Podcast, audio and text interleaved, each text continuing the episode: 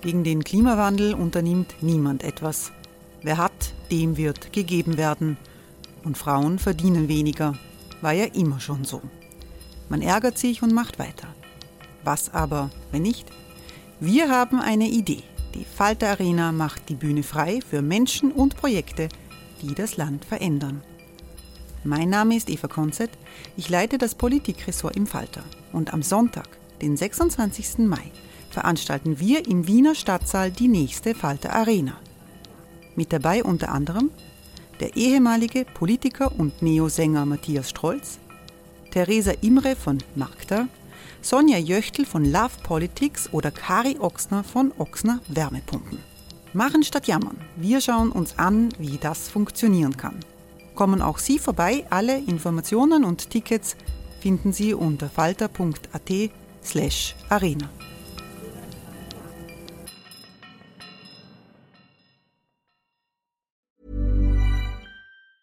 Quality sleep is essential. That's why the Sleep Number Smart Bed is designed for your ever evolving sleep needs. Need a bed that's firmer or softer on either side? Helps you sleep at a comfortable temperature? Sleep Number Smart Beds let you individualize your comfort so you sleep better together. JD Power ranks Sleep Number number 1 in customer satisfaction with mattresses purchased in-store. And now, save 50% on the Sleep Number limited edition Smart Bed for a limited time. For JD Power 2023 award information, visit jdpower.com/awards. Only at a Sleep Number store or sleepnumber.com.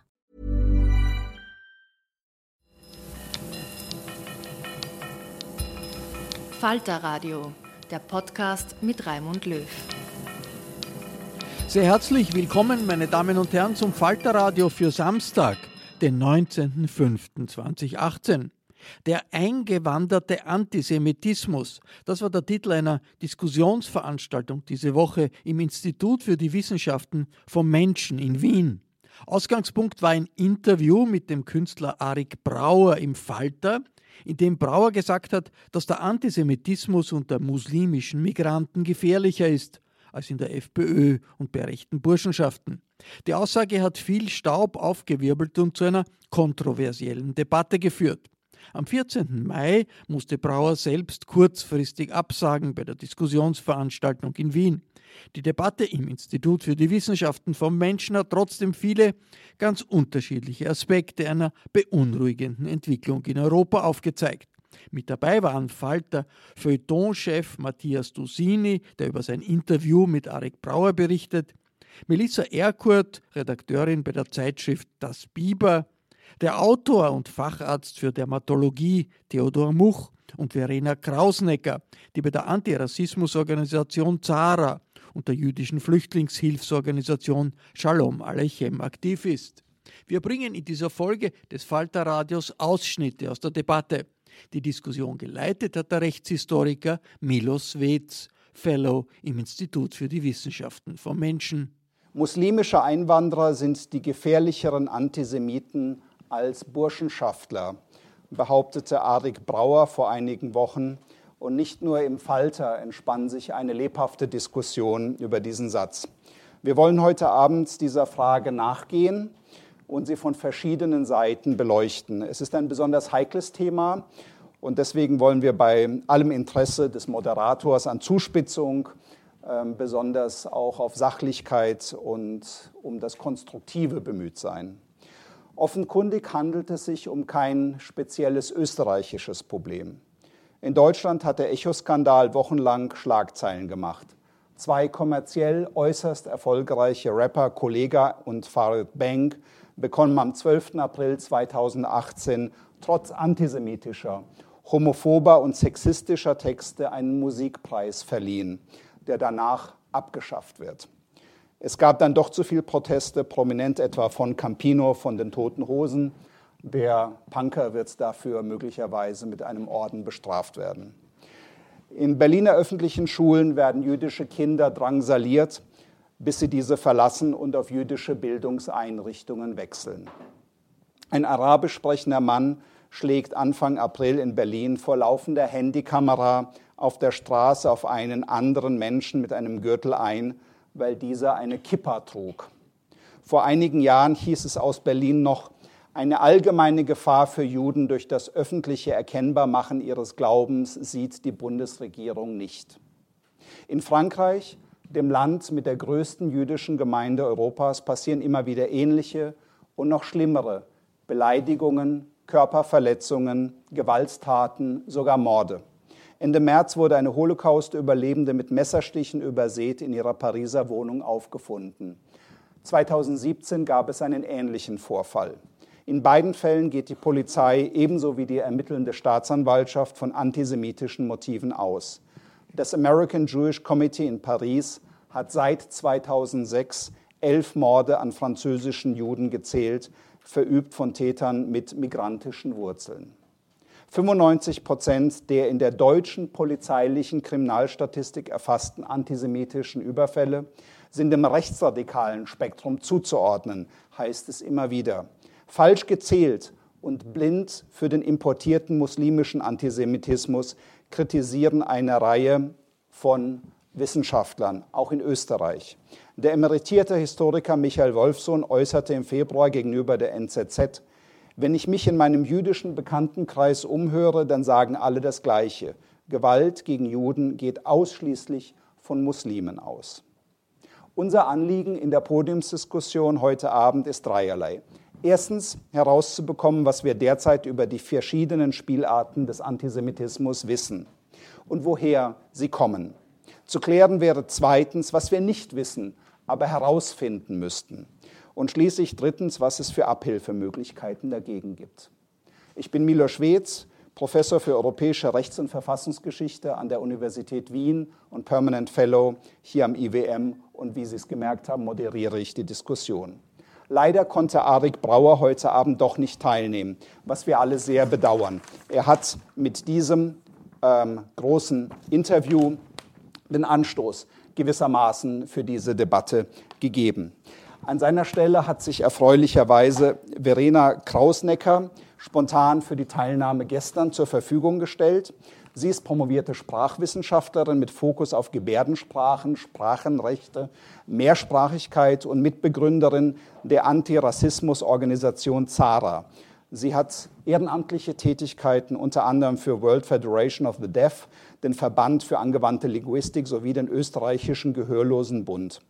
Seit 2015 ist sie Mitbegründerin ehrenamtlich bei Shalom Aleikum, Jewish Aid for Refugees in Vienna wenn sie in dieser Funktion den Eingewanderten entgegentritt, überreicht sie ein Schreiben. In diesem Schreiben steht, wir möchten ihnen helfen. Vor 70 Jahren haben wir Juden und Jüdinnen uns in einer ähnlichen Situation befunden wie sie jetzt. Unsere Großeltern und Eltern mussten aus Österreich fliehen. Antisemitische Nationalsozialisten verfolgten sie.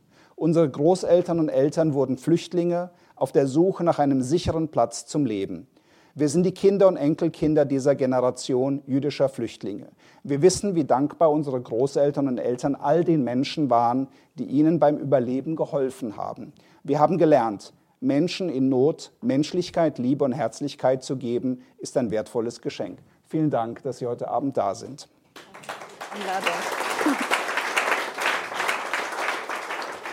Herr Dosini, Sie haben die Diskussion im Falter in Gang gehalten, was wahrscheinlich nicht schwer war. Ähm, erzählen Sie mal, was haben Sie gelernt und was waren die Erfahrungen der letzten Monate und Wochen? Also die größte Erfahrung war tatsächlich das äh, Gespräch mit Arik Brauer selbst. 70 oder sind es nicht eigentlich 80 Jahre nach dem Anschluss ähm, Österreichs an, an, das Dritte Reich äh, geht ein Überlebender in ein Fernsehstudio, das war ja der Anlass auch für mein Gespräch, und stellt dort die Behauptung auf, ähm, er ist, fühlt sich seines Lebens nicht mehr sicher. Diese Aussage war so ungeheuerlich, zumal er die äh, Ursache seiner Ängste nicht äh, den äh, Tätern von damals und ihren ideologischen Nachfahren äh, zugeschrieben hat, sondern jene, die in unserem Verständnis äh, eigentlich eher als Opfer oder auch als Opfer von Diskriminierung nach Österreich kamen und kommen. Äh, zum einen äh, die hier lebende türkische Community, die ja sozusagen so auch Gegenstand einer, eines Diskriminierungsdiskurses ist, und zum anderen die Geflüchteten des Jahres 2015. Also ich wollte nachfragen, wie kommen Sie zu dieser Behauptung, Herr Brauer? Ähm, und, im, und das möchte ich vielleicht herausarbeiten als diese Erfahrung auch dieser Debatte, die äh, sich daran entzündet hat. Äh, ich habe wenige Antworten äh, darauf bekommen. Also Herr Brauer hat auch bei, mehr, bei mehrerem nach, näherem Nachfragen konnte mehr weder eine, ein persönliches äh, Erlebnis von eines, eines Übergriffs ähm, ähm, schildern, noch konnte er mir Zahlen aus, aus, der, aus der Wiener Realität nennen. Und ich habe ähm, er hat dann sehr vage auf die Situation in Frankreich verwiesen, auch auf die, auf die deutsche Situation. Ich habe äh, im Zuge dieses Gesprächs äh, den Eindruck gehabt, dass sich hier Fakten, dass Fakten von Fiktionen überlagert werden. Und die größte Fiktion, die auch im, im Zuge dieses Gespräches äh, äh zum, äh, zum Vorschein kam, war eben die Debatte über Israel und äh, die, den Hass der Araber auf Israel. Also das war sozusagen die erste Antwort, die mir Erich Brauer gegeben hat, war, dass so und so viele Millionen Araber uns Juden hassen. Und so ist bei mir der Eindruck entstanden, dass sozusagen so dieser, dieser, diese Diskussion über den faktischen Antisemitismus von Arabern und von Migranten in Österreich extrem stark überlagert ist, eben von dieser, von dieser antizionistischen Debatte einerseits, und das äh, möchte ich jetzt nur ansprechen, zum anderen natürlich von der aktuellen politischen Situation in Österreich. Also sozusagen so diese Suche nach Fakten wurde weniger befriedigt als die äh, Suche nach sozusagen so ideologischen äh, äh, Frontstellungen. Also es geht in jedem Fall erkennbar um gefühlte Sicherheit. Das ist ein Thema natürlich für alle Bürger, egal welchen Glauben sie angehören.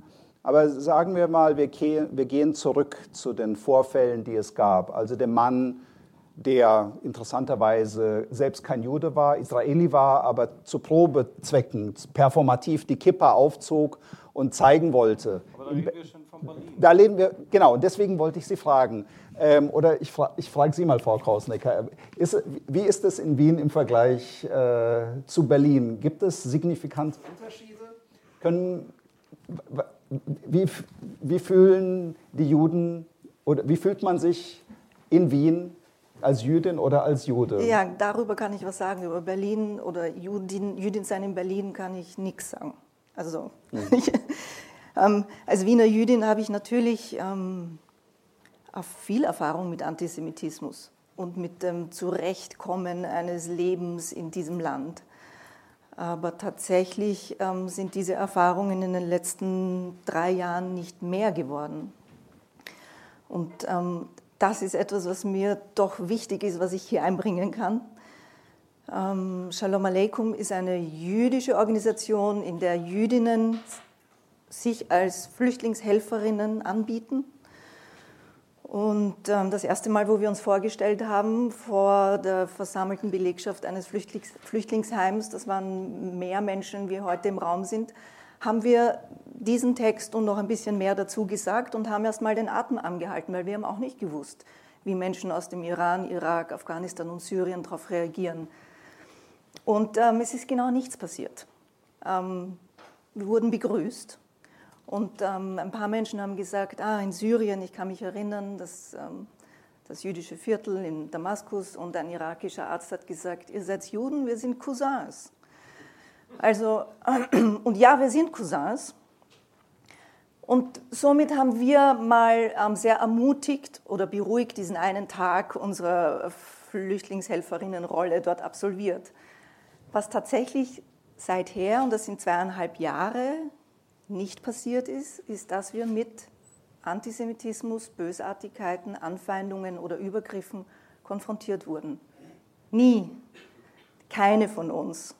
in keiner Situation unserer Zusammenarbeit mit diesen nicht nur muslimischen Menschen, aber großteils muslimischen Menschen, ähm, die auch sehr unterschiedlich sind in ihrem Muslim, muslimisch sein. Ja, das ist ja auch so wichtig. Ne? Es gibt nicht eine Art jüdisch zu sein und es gibt nicht eine Art muslimisch zu sein.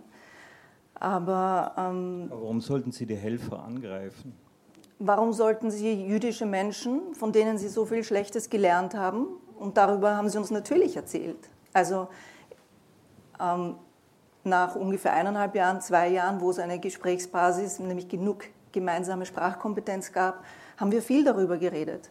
Was es da für Bilder gibt, was, es, was gelernt wurde, was unterrichtet wird, was andere Leute denken und so weiter. Also ähm, wir tun nicht so, als gäbe es keinen Antisemitismus und wir haben uns am Anfang auch Notfallpläne überlegt und überlegt, was tun wir wenn. Ja, ich bin nicht blauäugig oder gutgläubig oder naiv, sondern ähm, es ist was völlig anderes, sich mit jemandem über Antisemitismus zu unterhalten und über Vorurteile in der österreichischen Gesellschaft gegenüber Muslimen, die sie ja merken, diese Vorurteile, als nach irgendwelchen erlernten Mustern zu handeln. Und das ist nie vorgefallen. Es hat auch nie jemand zu uns gesagt, ich will deine Hilfe nicht, weil von Juden lasse ich mir nicht helfen. Oder ich habe was gegen dich, weil deine Tochter, dein Sohn lebt jetzt in Israel. Das ist alles einfach nicht eingetreten. Das heißt, das Einzige, was ich hier anbieten kann, ist ähm, nicht hören sagen, also nicht irgendwo ist irgendjemandem was passiert, auch nicht Umfragen und Statistiken, aber doch so etwas wie Empirie, weil wir begleiten inzwischen zwischen 200 und 300 Menschen und wir haben nie versteckt, wer wir sind und was uns wichtig ist und welche Religion wir haben. Und wir, wir sind auch sehr unterschiedlich, sehr divers jüdisch. Und ähm, es hat sich daraus nie etwas Problematisches, Zwischenmenschliches ergeben. Vielen Dank. Bevor ich Ihnen gleich das Wort erteile, Frau Erkurt, ich wollte Herrn Much noch mal fragen. Wie sind Ihre Erfahrungen? Soll ich mit Mikrofon oder ohne? So, man, man versteht Sie gut, ja, glaube okay. ich. Ja, man muss unterscheiden. Es gibt subjektive Erfahrungen, wie wir gerade gehört haben, und es gibt objektive Erfahrungen. Objektiv meine ich, ist auch nicht perfekt, aber es gibt Umfragen. Es gibt besonders in Deutschland eine ganze Menge von Umfragen, und zwar nicht unter muslimischen Einwanderern, sondern unter Muslime der zweiten und dritten Generation. Ich kenne zumindest fünf Umfragen, die alle ungefähr das gleiche Ergebnis zeigen. Es gibt eine Umfrage vom WZB, das ist das Wissenschaftszentrum Berlin, vom Bielefelder Institut, von der Amadeo Antonio Stiftung, präsentiert von Cem Özdemir in Deutschland, dann vom Deutschen Institut für Islamfragen und von der Anti-Defamation League. Und die Ergebnisse sind eigentlich eher schockierend, würde ich sagen. Erstens einmal, das hat mit Judentum nichts zu tun, zwei Drittel der Befragten wollen eigentlich die Scharia einführen, die stellen die Scharia an erster Stelle. Das war bei allen Umfragen ungefähr das Ergebnis. Aber wir reden heute nicht darüber die Scharia, sondern über den Antisemitismus. Und da zeigt sich, dass es so zwischen 50 Prozent bis 64 Prozent 64 Prozent in, Österreich, circa 50 Prozent in Deutschland haben 50 Prozent von den Befragten sich als Antisemiten deklariert, haben ganz eindeutig antisemitische, antisemitische Antworten gegeben.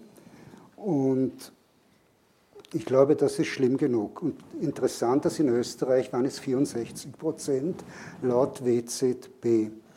Äh, und dazu muss man auch sagen, wahrscheinlich ist der Prozentsatz noch höher, weil nicht jeder so etwas zugibt. Nicht jeder wird bei einer Umfrage sagen, ja, ich hasse Juden und so weiter. Also es ist jedenfalls der Prozentsatz erschreckend hoch.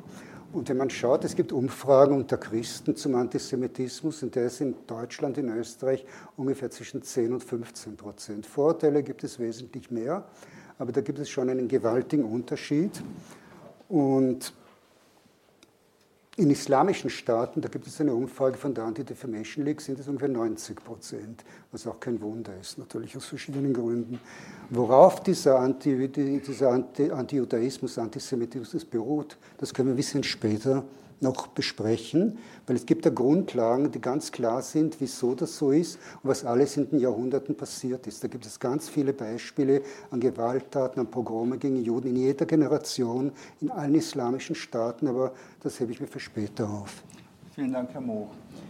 Frau Erkurt hat in ihrer Sozialreportage, die wirklich ein tolles journalistisches ähm, Stück ist, wenn ich das mal so sagen darf, beschrieben, wie pubertierende Großmäuler, radikale Tendenzen und eine neue Verbotskultur mitten in Wien entstehen. Alles, was sie über den Islam wissen, haben sie auswendig gelernt, schreibt sie über diese Jugendlichen. Und über die Geschlechterrollen findet man den Satz, ich habe das Gefühl, dass die männlichen Jugendlichen in Wirklichkeit die Mädchen beneiden, die die besseren Noten haben, die blühenden Zukunftsaussichten, die auf keinen harten Kerl machen müssen. Die Mädchen, die sich so gut integrieren konnten und an ihnen vorbeiziehen. Wenn ich die Schülerinnen frage, was sie mal werden wollen, antworten die Mädchen Ärztin oder Anwältin. Die Buben grinsen mit AMS oder Bombenleger. Sie wissen, dass sie nicht mithalten können und kontern mit Provokation, veralteten Rollenbildern und gefährlichen Verhaltensvorschriften. Sie posten auf jedem ihrer Profilfotos mit dem angehobenen ISIS-Zeigefinger. Sie teilen die Anti-Islam-Posts der FPÖ und lesen stolz die Hasskommentare von Strache-Fans. Der Islam steht für sie für die Macht über die Ängste der anderen. Und sie wollen mächtig sein in einer Gesellschaft, in der sie sowieso schon als Verlierer gelten, die sie abgeschrieben hat die ihnen nichts mehr zutraut, außer den Weg in den Dschihad. Frau Erkot, das war eine Reportage, die irgendwie uns in sehr fremde Milieus führt, über die man sonst nicht viel erfährt. Erzählen Sie uns darüber, wie das zustande kam und wie es sich weiterentwickelt hat. Ich bin im Zuge unseres Biber-Journalismus-Projekts seit drei Jahren an Wiener Brennpunktschulen, wobei wir haben äh, gelernt, Brennpunktschulen ähm, sollte man jetzt nicht sagen. Also wir sind an Schulen mit hohem Migrationsanteil, das sind Kinder aus bildungsfernen Elternhäusern und wir sind da eine Woche lang und geben den ähm, Jugendlichen einen Einblick in den Journalismus. Das war der eigentliche Plan. Wir haben früh gemerkt, es braucht Many of us have those stubborn pounds that seem impossible to lose, no matter how good we eat or how hard we work out. My solution is PlushCare. PlushCare is a leading telehealth provider with doctors who are there for you day and night to partner with you in your weight loss journey. They can prescribe FDA-approved weight loss medications like Wagovi and Zepbound for those who qualify. Plus, they accept most insurance plans. To get started, visit plushcare.com slash weight loss. That's plushcare.com slash weight loss. Was ganz anderes. Wir müssen mit ihren Rollenbilder besprechen, Vorurteile, Sexismus, Antisemitismus, das sind die Themen, die aktuell äh, in Wiener Schulklassen mit hohem Migrationshintergrund sind. Und da mir, ähm, sind mir auch antisemitische Tendenzen aufgefallen. Ähm, da gibt es das Wort Jude, das als Schimpfwort äh, benutzt wird, ähm, nicht um jüdische Mitschüler zu beschimpfen, die gibt es kaum an diesen Schulen, sondern um einfach jemanden als Verräter darzustellen. Das sagen diese Jugendlichen schon ab und zu. Ich habe mit dem Direktor gesprochen, der gesagt hat, er hat eine Schülerin, die hat sich geweigert, den Begriff Judentum in den Mund zu nehmen, weil das wäre schmutzig. Ähm, ich muss aber schon sagen, und das habe ich auch in meiner Reportage ähm, versucht äh, zu zeigen, dass das Einzelfälle sind. Es sind trotzdem noch immer Einzelfälle. Auch dieser Direktor hat gemeint, dass es ihm in 15 Jahren jetzt einmal passiert. Und das sind Jugendliche aus bildungsfernen Elternhäusern. Das muss man sich auch nochmal vergegenwärtigen. Ähm, diese, wir haben diese Probleme und das darf man auch nicht leugnen, Antisemitismus, aber wir können jetzt nicht sagen, dass es ein, ein, ein großes Phänomen ist. Und ähm, vor allem habe ich schon 2012 eine, eine Reportage gemeinsam mit einer, einer Kollegin über den Antisemitismus bei Muslimen äh, herausgebracht und da schon darüber geschrieben, was für Verschwörungstheorien in den muslimischen Kreisen vorherrschen. Da gibt es das Gerücht, dass Hitler Moslem war, also völlig absurd. Ähm, und, und da sagen Jugendliche, äh, wieso hat er überhaupt noch ein paar Juden übrig gelassen? Also das, das glaubt man gar nicht, was, was da für Verschwörungstheorien herumkreisen. Das brauchen Sie nur zu googeln. Ähm, wenn Sie Arabisch oder Türkisch können oder, oder Bosnisch, Serbisch, Kroatisch, dann werden Sie noch tiefer eintauchen in diese Welt. Aber das war also 2012, lange vor der Flüchtlingswelle. Das heißt, jetzt das so aufzubauschen, das wieder neu zu präsentieren und immer wieder hm, das Neue in die, in, in die Medien rauszuschießen, das ist auch falsch. Und auch wenn man, Muslime fühlen sich dadurch auch äh, wieder in eine Ecke gedrängt. Also einmal ist es das Kopftuch, äh, dann ist es wieder Sexismus und jetzt ist wieder Antisemitismus bei Muslimen. Und plötzlich äh, glaubt man, alle Muslime sind so und, und man verlangt von liberalen und andersdenkenden Muslimen, sich zu distanzieren. Das ist, was mir gerade in dieser Debatte eben fehlt, diese, diese Differenzierung. Wir können gerne über den Antisemitismus reden und das ist wichtig und auch eine innerislamische Debatte ist wichtig. Aber zu sagen, ähm, der ist gefährlicher als der Antisemitismus von Rechten oder von Burschenschaft und das ist der völlig falsche Zugang. Herr Dusini, ich frage Sie jetzt mal als Journalismusvertreter, das, das adressiert Sie ja in Ihrer Rolle. Also was ist die angemessene Rolle eigentlich für den Journalismus? Ist er da ein problematischer Wahrnehmungsverstärker, der seinerseits eine politische Radikalisierung generiert, die so nicht da wäre? Oder muss man einfach jetzt erstmal auch noch mehr darüber erfahren, um, um darüber nüchtern informiert zu sein?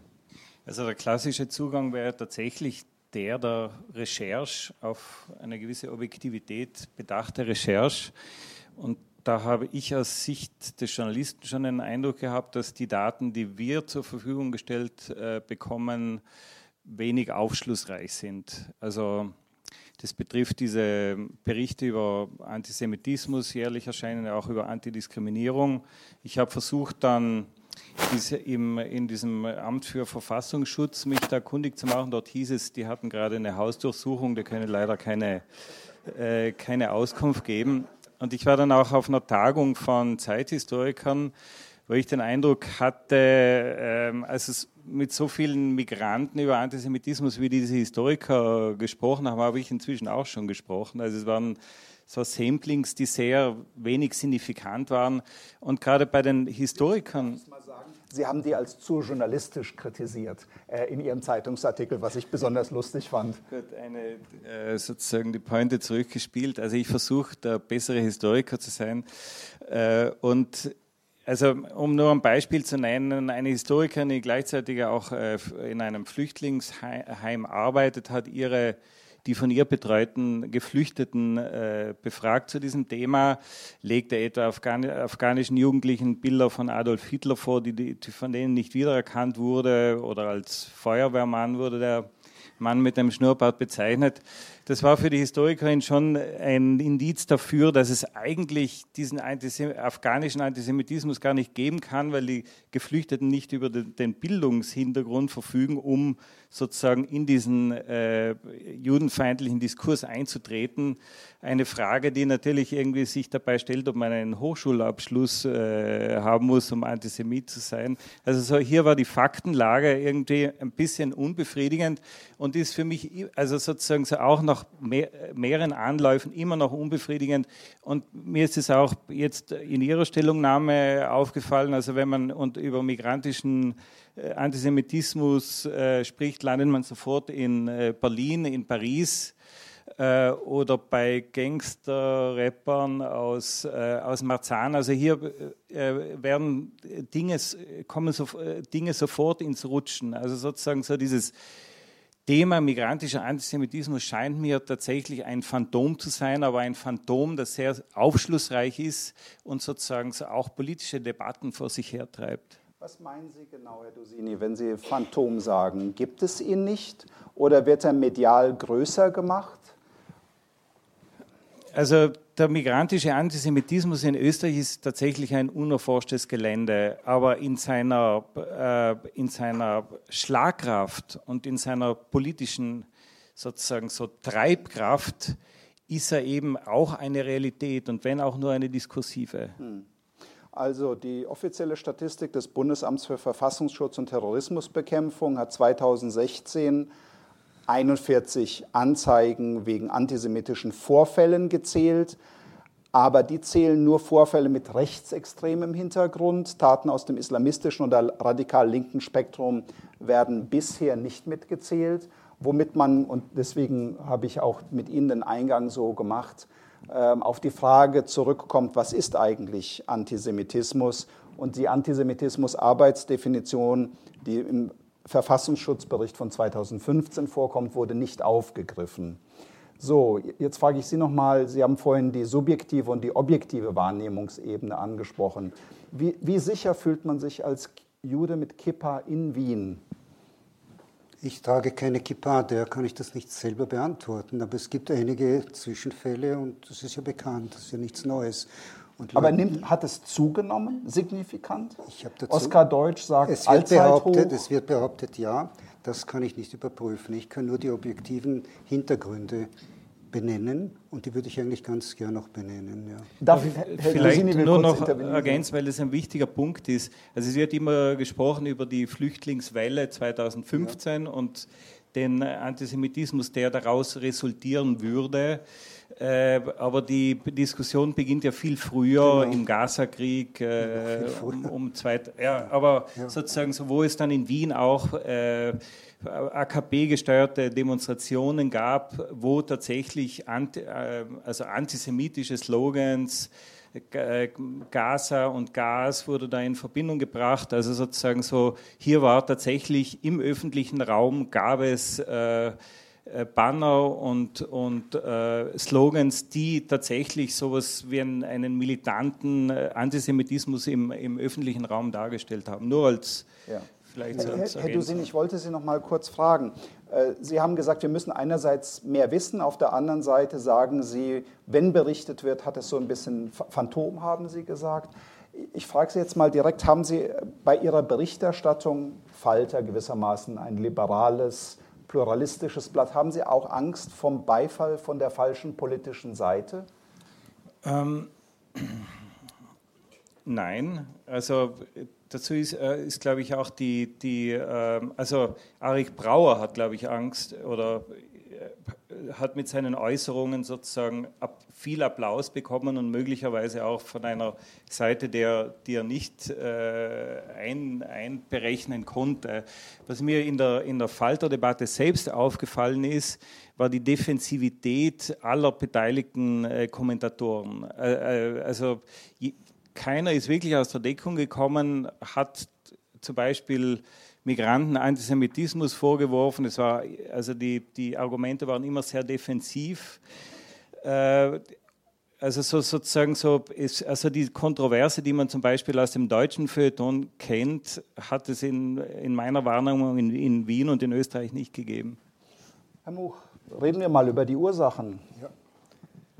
Zunächst einmal müssen wir die Heiligen Schriften betrachten. Also im Koran sowie im Neuen Testament gibt es ganz schlimme Anschuldigungen gegen Juden. Ich kann die alle aufzählen, Affen und Schweine, Feinde aller Gläubigen, von aller verflucht, Prophetenmörder, äh, tun Schlechtes, man darf sie nicht zu Freund nehmen und so weiter. Der Koran ist voll und ich kann natürlich alles belegen. Dann in den Hadithen findet man noch viel schlimmere Sachen, zum Beispiel in Sahih Bukhari, das jüngste Gericht kommt erst durch Ermordung der Juden. Also jedenfalls in den Heiligen Schriften findet man also diese ganzen Anschuldigungen gegen Juden. Und je je frömer jemand ist, je fundamentalistischer jemand denkt, desto mehr glaubt er natürlich all diesen, all diesen Anschuldigungen. Fundament Zwischen fromm und fundamentalistisch muss okay. man schon unterscheiden. Gut, das mag je schon sein. Je frommer jemand ist, ist er nicht Nein, desto antisemitisch. Ja, das okay, stimmt, hast du recht. Ja. Aber jedenfalls Fundamentalisten verstehen also die Heiligen Schriften wortwörtlich. Ja? Und das ist einmal ganz entscheidend. Wenn sie so etwas lesen, dann nützen noch keine Erklärungen. Das ist einmal der ganze Background. Dann, dass es immer wieder antisemitische Zwischenfälle, Vorfälle in islamischen Ländern gab, ist ja eine Tatsache. Es beginnt in Medina im Jahr 627.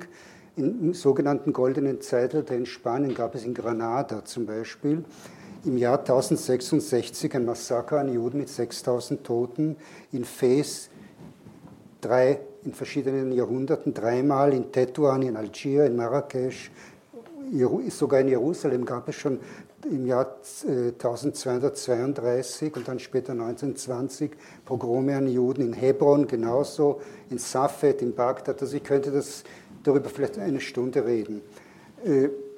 Juden wurden auch nicht gerade besonders fein behandelt. Sie wurden als Dimis eingestuft, Christen auch, das heißt Schutzbefohlene, die gedemütigt wurden, aber sie konnten relativ, relativ sicher leben. Man muss allerdings eines an der Fairness halber sagen, die Verfolgungen von Juden in Europa über die Jahrhunderte waren viel, viel schlimmer als in islamischen Staaten. Aber trotzdem gab es immer wieder Pogrome zu allen Jahrhunderten. Und dem es interessiert, da kann ich dann später noch einiges dazu sagen. Äh, persönlich habe ich auch einiges erlebt, allerdings nicht im Sinne von direkten Antisemitismus, sondern indirekten Antisemitismus. Ich bin sehr oft im interreligiösen Dialog beteiligt oder Trialog, also wenn alle drei Religionen zusammenkommen. Und da habe ich schon so einiges von islamischen Vertretern gehört, zum Beispiel bei einer Trialogveranstaltung in der Dorotheagasse in der evangelischen Kirche AB hat der islamische Vertreter völlig unmotiviert plötzlich gesagt, ja, die Juden sind äh, Verdreher, Fälscher der Heiligen Schriften. Das muss man sich vorstellen bei einer, bei einer, bei einer Trialogveranstaltung, wo es eigentlich nicht darum geht, andere Leute zu, zu bepflegeln. Ja. Oder zum Beispiel der, keine Schuldzuweisung. Ich wollte okay. sowieso aber vielleicht bei Gelegenheit ja. zu Frau Erkot nochmal. Noch ein, ein Wort noch. Ja, gerne. In der Shura-Moschee hat da ein sehr berühmter Prediger vor einigen Jahren, das ist vier, fünf Jahre her, Adnan Ibrahim, drei Sachen gesagt und davon gibt es Videoaufzeichnungen. Juden sind von Allah verflucht, Juden sind unfähig zu guten Taten und sie sind Fälscher der Heiligen Schriften. Also das, was ich vorher auch schon erwähnt habe. Also das sind Sachen, die ich direkt ja. erlebt habe, aber nicht im Sinne von Gut. Feindseligkeit gegen mich persönlich. Ja. Vielen Dank, Herr Moch. Ja. Frau Erkurt, Sie haben 2017 noch eine andere wirklich sehr lesenswerte Reportage geschrieben. Sie waren im Mostviertel. Ähm, Sie haben sich ein Schülerinternat angeschaut. Erzählen Sie, was Sie gesehen haben. Ähm, zuerst muss man sagen, das Internat äh, ist ein ähm, muslimisches Internat, aber ein, ein, eine Abspaltung des Islam. Ähm, manche sagen eine Sekte, so weit würde ich jetzt nicht gehen. Ähm, das ist ein Internat der türkischen Süleymancılar-Bewegung, ähm, wo kleine Mädchen ähm, ausgebildet werden, wo die schon mit neuen Kopftuch tragen müssen und ihnen ein sehr veraltetes Rollenbild aufgezwungen wird eben Juden sind böse, Europa ist der Feind, also der Westen ist der Feind. Ähm, und ich habe eben mit den Leiter dort gesprochen, mit den Mädchen dort gesprochen und habe mich dann aber gefragt, wie kann das denn überhaupt sein, dass es mitten im Ostviertel ähm, steht und keiner sagt was, keiner, keiner kümmert sich um diese Mädchen, die ja da auch irgendwie sich selber überlassen werden. Äh, mit neun, mit neun kannst du nicht entscheiden, ob du da freiwillig in dieses Heim gehst und, und, und nicht differenzieren, ist es wahr oder falsch, was sie mir beigebracht haben bekommen. Und äh, ich habe dann die Bürgermeisterin konfrontiert, die meinte, naja, solange nichts, ähm, solange keine Gesetze überschritten werden, können wir da nichts machen. Und das hat mich dann schon ähm, Fragen zurückgelassen. Und viele Muslime haben sich gefragt, ähm, wieso kümmert sich da keiner drum? Das sind ja quasi, weil es muslimische Kinder sind, sind weil man sich denkt, es ist eh egal, was die da unter sich machen, weil die Suleimanjala ist eine Bewegung, die fallen nicht auf wie die Ableger der AKP. Die sind ruhig, die kümmern sich, also die mischen sich nicht ein, äh, die würden ihnen gar nicht auf der Straße auffallen, die sind nicht laut, die posten auf Facebook kein Blödsinn. Ähm, das heißt, das sind die, die Österreichern eigentlich egal sein können. Und viele Muslime haben da den Eindruck, äh, dass sie so sich selber überlassen werden, weil sie ja unter sich machen können, was sie wollen. Die können ihre eigenen Kinder ähm, den eigenen Kindern beibringen, was sie wollen, solange sie nicht in, in unsere Gesellschaft eindringen. Mhm beziehungsweise wenn sie nicht Strafgesetze verletzen, während die gewissermaßen pädagogische Aufsicht irgendwie verletzt wird, wenn ich das richtig genau. verstanden habe. Frau Krausnecker, ich schaue mal wieder rüber zu Ihnen. Sie haben so positive Erfahrungen gemacht. Sie sind freundlich aufgenommen worden, haben keinen Antisemitismus, Antizionismus erfahren. Können Sie uns ermutigen, für eine Zukunftsperspektive? Gerne. Schöne Rolle. ähm, ich bin ein sehr ideologischer Mensch und ähm, ich habe lange gedacht, man kann die Welt ändern, indem man ideologisch argumentiert und redet und versucht, Leute zu überzeugen. Und ähm, ich habe in den letzten zweieinhalb Jahren wirklich etwas gelernt, nämlich, dass es ähm, wenn man sich auf Augenhöhe gegenübersteht, ist es eine andere Art des Zusammenlebens, als wenn man übereinander redet oder kurze Befragungen macht, wie Blitzlichter sind oder belehrend ist, Workshops organisiert etc. etc. Es ist was völlig anderes, sich zu begegnen und sich auszutauschen und sich zuzuhören. Ähm, und äh, auf irgendeine komische Art und Weise glaube ich, dass wir hier so wie Grass, auf Grassroots-Level und in diesem gemeinsamen Alltag ähm, etwas gemeinsam kreiert haben. Das ist nicht, weil wir so mutig sind, sondern das ist wirklich etwas, was zusammen passieren kann. Wir werden auch inzwischen kontaktiert von anderen, es gibt ja tausende Flüchtlingshilfegruppen noch immer in Österreich, von anderen Gruppen, die sagen, wir haben da ein Problem oder bei uns hat jemand das und das gesagt und wie geht es ihr damit um? Und das Interessante ist, dass ich in diesen, das sind wie Beratungsgespräche, kann ich kein Rezept sagen. Ich kann nicht sagen, wir machen einen Halbtages-Workshop, dann ist es gelöst. Und diese Organisationen sagen dann, sollen wir nicht eine jüdische Stadtführung machen? Ich, ich weiß es nicht. Ich meine, wenn das die Leute interessiert, macht es eine jüdische Stadtführung. Aber der Zugang, ähm, der Zugang, der unser sehr friedliches und konstruktives Zusammenleben ermöglicht hat, ist nicht einer, der glaubt, wir wissen es besser, ähm, wir sind gefeit ähm, und du darfst das und das und das nicht sagen und nicht denken. Insofern ist es ermutigend, aber es bedeutet auch unendlich viele Kilometer zu Fuß, Kleinstarbeit.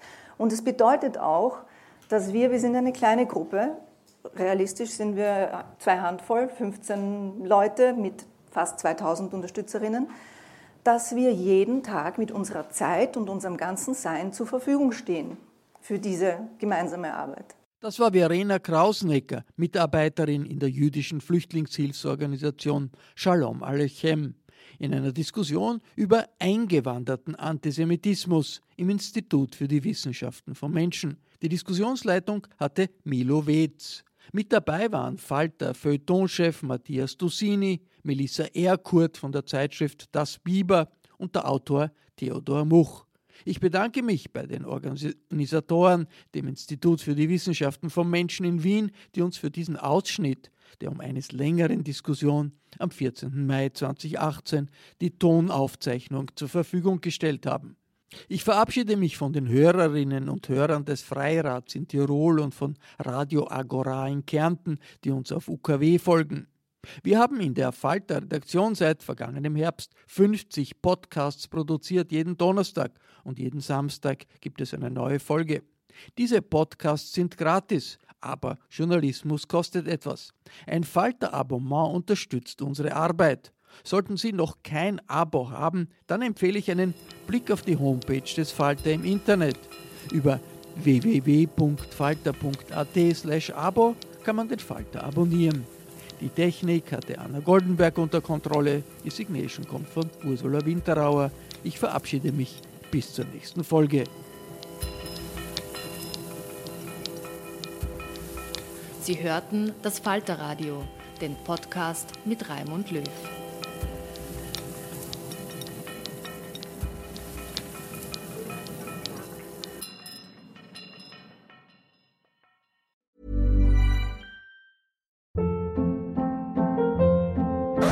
Hold up. What was that? Boring. No flavor. That was as bad as those leftovers you ate all week. Kiki Palmer here, and it's time to say hello to something fresh and guilt-free. Hello Fresh. Jazz up dinner with pecan-crusted chicken or garlic butter shrimp scampi. Now that's music to my mouth. Hello Fresh. Let's get this dinner party started. Discover all the delicious possibilities at hellofresh.com.